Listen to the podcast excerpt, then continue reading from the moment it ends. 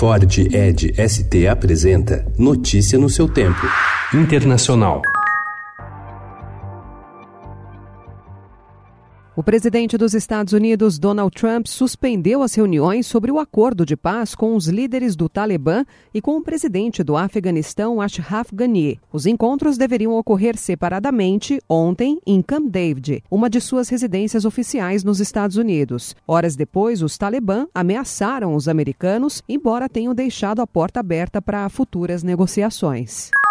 As duas ondas de calor intenso registradas na França em junho e julho deste ano deixaram ao menos 1.500 mortos, dez vezes menos do que o número de mortes na mesma categoria no verão de 2003, anunciou ontem a ministra francesa da Saúde, Agnes Buzyn. Em junho, a França superou seu recorde histórico de temperatura absoluta desde que essas medições são feitas, com 40 graus Celsius no sul do país.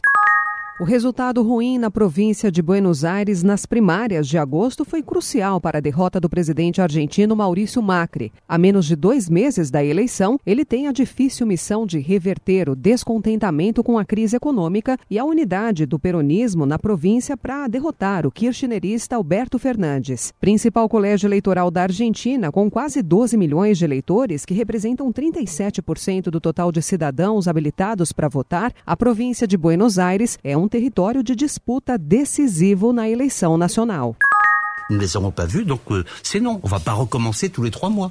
Que, que le Parlement britannique, que les autorités britanniques nous disent le chemin. O ministro francês das Relações Exteriores, Jean-Yves Le Drian, rejeitou ontem qualquer novo adiamento do Brexit nas circunstâncias atuais. Na semana passada, o parlamento britânico aprovou uma lei que obriga o primeiro-ministro Boris Johnson a adiar por três meses a data prevista para a conclusão do Brexit em 31 de outubro, caso não se chegue a um acordo com a União Europeia antes do dia 19 do mesmo mês. Notícia no seu tempo. É um oferecimento de Ford Edge ST, o SUV que coloca performance na sua rotina até na hora de você se informar.